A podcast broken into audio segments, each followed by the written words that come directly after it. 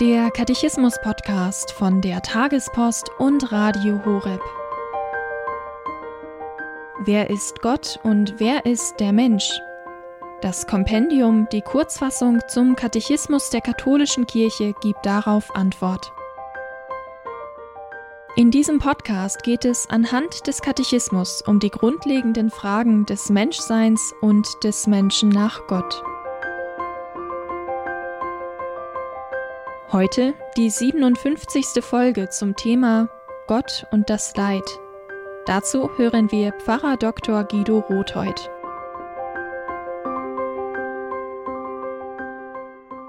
Liebe Hörerinnen und Hörer, in den derzeitigen Passagen des Kompendiums des Katechismus der katholischen Kirche beschäftigt sich das Glaubensbuch mit der Frage der Schöpfung, mit Gottes Allmacht und seinem Wesen, das außer sich selbst etwas anderes ins Werk setzt, nämlich eben die Schöpfung und auch den Menschen. Wenn nun Gott allmächtig ist, so fragt jetzt die Nummer 57 des Kompendiums und für alles sorgt, warum gibt es dann das Böse? Eine der schwierigsten Fragen der Theologie überhaupt, man nennt sie die Theodizee-Frage. Theologen aller Zeiten haben versucht darauf zu antworten. Für uns im Augenblick ist es ausreichend, diese Frage zunächst einmal durch die Betrachtung des Wesens Gottes anzugehen. In der Tat, Gott ist allmächtig und Gott ist gut und nichts Böses ist in ihm. Er kann auch nichts Böses tun, denn sonst wäre er nicht mehr der Gute, der Wahre, der eine. Dennoch setzt er außerhalb seiner eine Schöpfung ins Werk und damit den Menschen als ein Ebenbild, dem er aus Liebe Freiheit verleiht.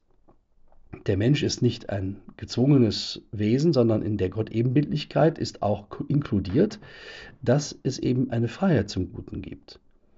Und der Mensch ist tatsächlich dadurch in der Lage, diese Freiheit zu verspielen und sich gegen Gott zu entscheiden. Es ist ein bisschen vielleicht wie in einer Familie. Ein Kind, das nicht frei wäre zum Guten oder Bösen, wäre ja ein gezwungenes, eingeschränktes Wesen. Eltern freuen sich erst dann wirklich über die gute Entwicklung eines Kindes, wenn es aus freien Stücken das Gute tut und nicht aus gezwungenen Gründen heraus. So ist es auch mit dem Menschen.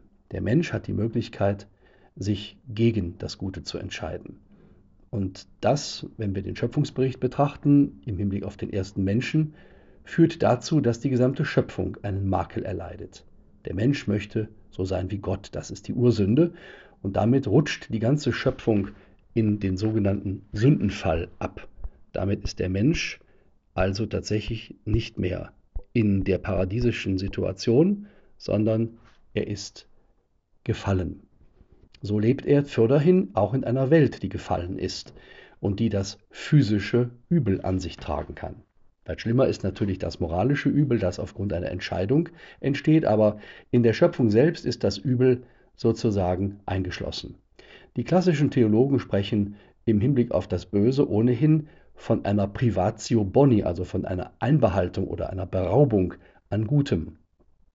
Wir kennen diese Ambivalenz, wenn wir jetzt etwa im Frühjahr in die schöne Landschaft schauen und uns an der Sonne und an dem Blühen der Bäume und Pflanzen erfreuen und dann am nächsten Tag möglicherweise wieder im Regen stehen und ein Unwetter erleben oder viel schlimmer ein Erdbeben oder andere Naturkatastrophen. Das Übel ist tatsächlich in der physischen Dimension der Welt durch die falsche Entscheidung des Menschen enthalten.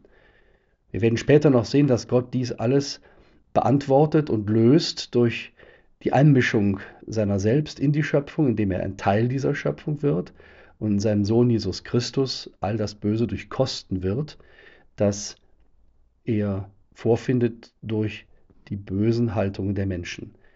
Die Menschen, aber auch die Engel, das werden wir später noch sehen, sind geistbegabte Wesen, die zur Entscheidungsfindung und zur Entscheidung selbst in Freiheit in der Lage sind. Wenn sie das falsch behandeln und falsch entscheiden, dann entfernen sie sich von dem Guten und auch aus der guten Schöpfung. Sie gehen auf Abwege und rutschen ins Abseits.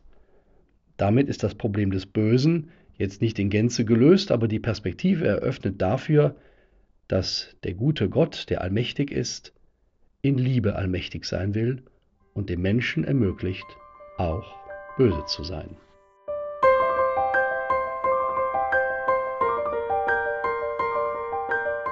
Das war die 57. Folge zum Katechismus mit Pfarrer Dr. Guido Rotheuth, hier beim Katechismus-Podcast von der Tagespost und Radio Horeb.